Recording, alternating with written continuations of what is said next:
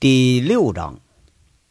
话说，这群保安听了杨伟的妙计，一个个一脸坏笑，就去准备去了。这到底是什么妙计，让他们如此兴高采烈呢？咱们暂时先保密啊。这话说出来吧，他有碍杨伟作为一名公司领导、新晋白领的大好名声。那好歹人家现在大小也是个领导了，不是吗？这杨伟啊，安排四个人的工作，哎，然后他自顾自逍遥的出了那保安室了，看着眼前锦绣着五光十色的霓虹灯，那低厅摇曳不定的光影，远处传来五音不全的歌声，就莫名其妙的有点激动。哎呀，好长时间没到这儿来了啊！原来这地方这环境还是挺美的呀，是吧？即使就环境不美，那小姐们长得她不是也不赖吗？杨伟啊，这一下子又想起薛平了。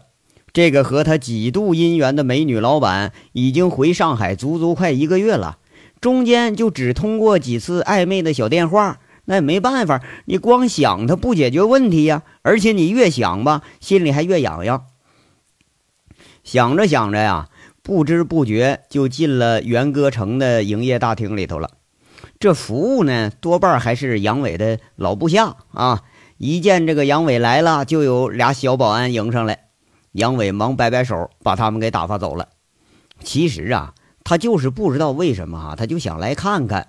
再怎么说，这也是他工作一年多的地方啊。这地方你就再怎么不堪，那感情多少还是有点的呀。当年要不是锦绣的收容，没准现在还在哪儿胡混呢。隐隐的，他倒觉着自己有点感谢这个刘和平这帮这帮人了。哎，要不是他们给锦绣造成危机，那杨伟永远也只能是个不入流的混混，永远也不会有今天的位置。从一楼到三楼，刚走进那扇客人止步的门前，一阵熟悉的声音就传来了，一个醇厚的女声在那说着：“嗨嗨嗨。”你们忙什么呢？啊，一会儿上客人了，这咋还没换衣服啊？另一个柔和的女生在那回答：“妈咪呀，这凤城这鬼天气这么冷，穿这么薄，别感冒了。”又是那训斥的声音：“呀，哎，就你金贵啊？啊，你穿这么老厚，客人来了是摸大腿还是摸毛衣毛裤来了？我告诉你啊，赶紧给我换喽，要不我还不给你安排坐台了呢。”那换就换呗，有啥了不起的？哎哎，还有你啊，那小红，那你那大姨妈来了，你还往这儿你凑合什么劲儿啊？那一身骚味儿，怪不得人家骂咱们骚货呢。你给姐们们整整衣服，化化妆啊！今天呢，算你出半勤啊！这声音那简直是熟悉的不能再熟悉了。这个人也是杨伟熟悉的不能再熟悉的人。要说他是谁呀？妈咪呀，锦绣第一老鸨子。杨伟敲敲门，一个面生的小姐一开门，一看不认识，回头就叫妈咪呀，这怎么来个帅哥了？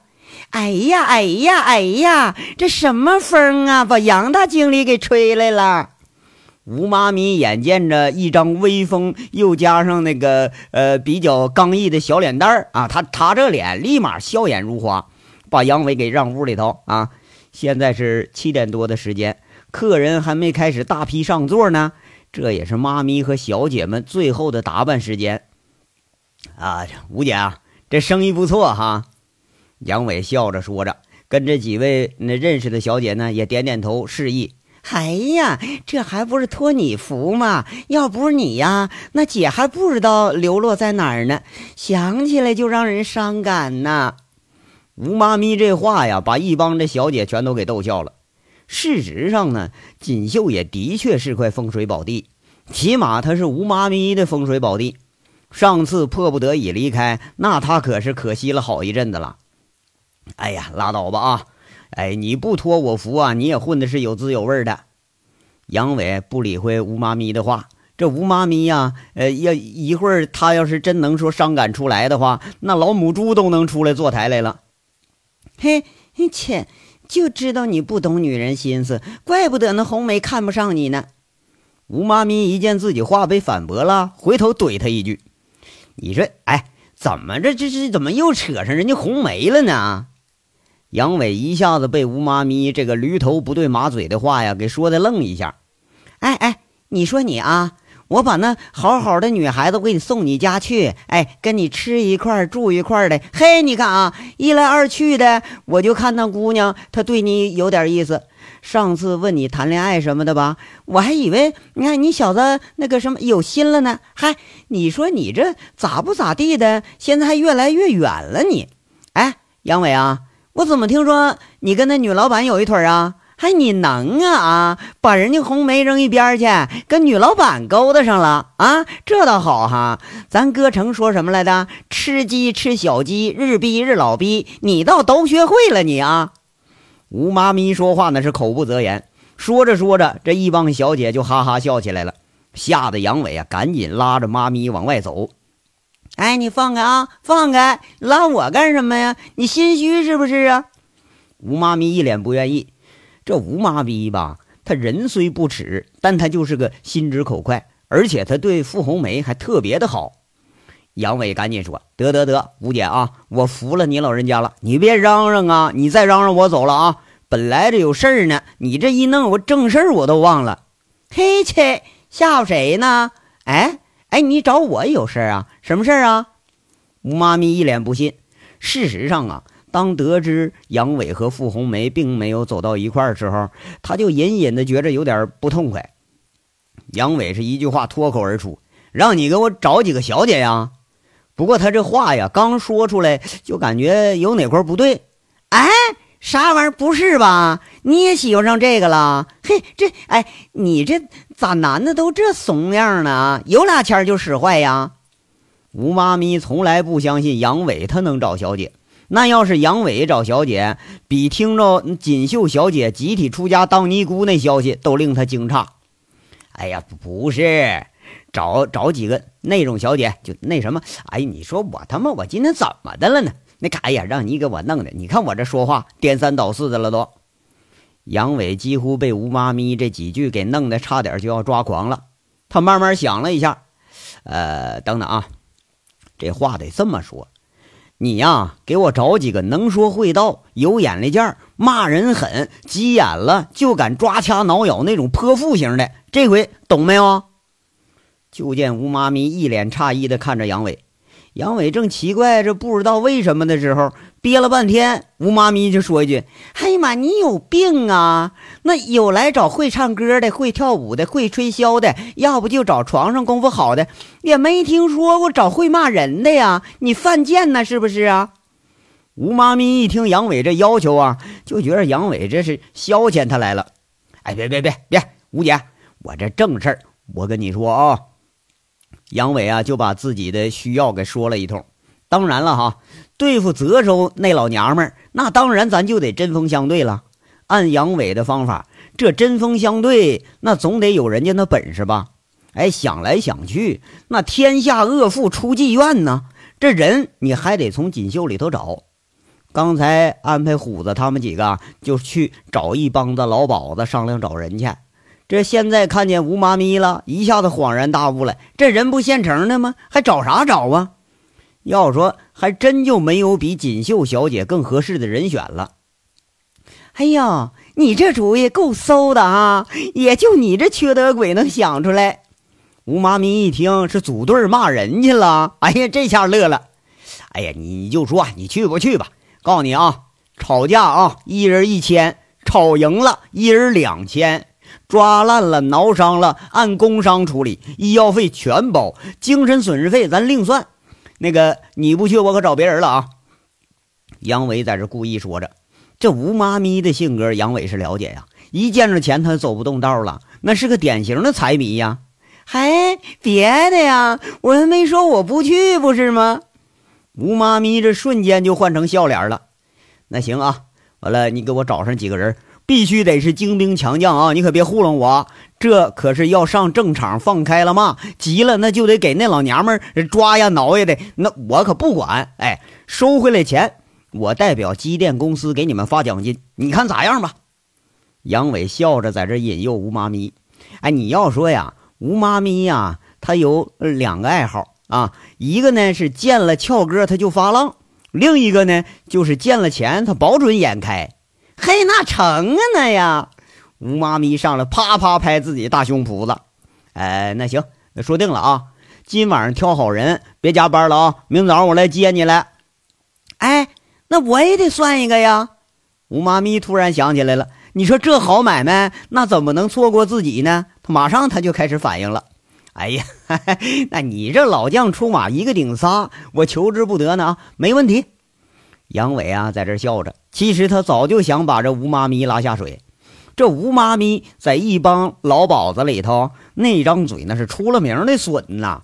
平常几个妈咪抢客人、抢生意，这是小炒一三五，大炒二四六，周日指不定还得加班加点的炒。那这骂人的嘴，那早就练的是炉火纯青了。这吵架骂人，你说要少了他，那杨伟还真就觉得挺遗憾呢。第二天一早上啊，呃，一轮太阳升起来了，忙忙碌碌的泽州县城开始这新的一天的时候，也许没有人注意到，一辆三菱，一辆金龙商务车缓缓的驶进了泽州县城。哎，我告诉你，对啊，这。就是组团开骂的杨伟带着虎子大炮以及吴妈咪和四位女队员找的这个阵势来了。这一大早上，杨伟就被电话给吵吵起来了。这虎子和大炮啊，也各找了一个那个牙尖嘴利的大姐头，俩人和锦绣的老资格这个呃宝姐呀吴妈咪他们一合计，左挑右拣，就确认了四个出阵的主力队员。有俩川妹子，一个大同婆爷，还有一个东北娘们儿。这南边来的几个妹子呢，那嘴倒也是快得很。那吴妈咪呀，倒怕这个吐字不清，你骂的不痛快，你骂快人听不懂，不白骂吗？这就没挑着锦绣里的那俩湖南妹子啊。你要说你真事儿，这南方妹子啊，特别是刚来的那南方妹子，她说话像炒豆子似的，噼里啪啦。我不知道你们哈，反正佛爷听过。真听不懂他们骂人啊！这吴妈咪一见了杨伟了，就捉侠似的啊，介绍四位主力队员啊，说：“呃，这位分别是什么？春花秋月、夏雨冬雪啊，是锦绣四根台柱子，那合起来就是四季美人。那咱可是给足你杨经理面子了啊！”这一帮姐儿们呢，就花枝乱颤的开始笑，那说的杨伟直愣神啊。然后他指着秋月问：“哎。”吴姐，你也别蒙我啊，那姑娘不篮子吗？啊，三层的妈咪，你以为我不知道呢？人家吴妈咪大嘴一咧，说了：“ 哎呦我天，那姑娘们改个艺名也得通知你啊。”这时候，王大炮那银货就凑上来说了：“哎，吴姐。”我我我我和虎子他们那才称得上台柱呢！哎，我们那柱子老粗了，你这四四季美人顶多也就是个套柱子的柱套子。嗯，这又好气又好笑的杨伟一脚就踹大炮屁股上了，惹得一众这小姐妈咪是哈哈大笑。杨伟啊，都知道吴妈咪这惯于恶搞的德行，他也不介意。这八个人，五女三男。杨伟还专朝陈大拿呃借了辆商务车，亲自掌舵。这一众人马一大早浩浩荡荡开赴了泽州。由于有了王大炮这个开路先锋了，那几个人没费什么劲儿，这就找到正主了。那要说真是不看不知道，一看吓一跳啊！要从王大炮嘴里说出来吧，倒也不觉着怎么着。但是这一见面啊。这位能把王大炮收拾了的这个悍妇，那还真就不是吹牛逼的啊！众人只见是一道扫帚眉浓如泼墨，两只牦牛眼大似铜铃，满脸雀斑呐，那恰如一天的星斗。那个腰胸腿胯那是一般粗，那端的是天上少有人间无双的神女呀！要是强悍，太强悍，牛逼呀！一干队员也是直冒冷气儿啊！那见过难看的，也没见过这么难看的呀！这王虎子、大炮这俩货啊，你要跟人家悍妇比起来，那简直就是超级帅哥。杨伟啊，在这琢磨：哎，这要是让写那个什么《水浒》的那个什么玩意儿，姓罗那小子晚生个几百年，那这女的就是母大虫、母夜叉最好的现实原型啊！要说真难得呀，陈大拿居然会跟这种人做生意。虽说杨伟依然是神情笃定，但以他多年的要账经验啊，要从这个悍妇手里头要出钱来，那简直是如同与虎谋皮呀！而且这虎是他妈母老虎，那端的是困难的很嘛！这章到这儿说完了，下章稍后接着说。感谢大家的收听。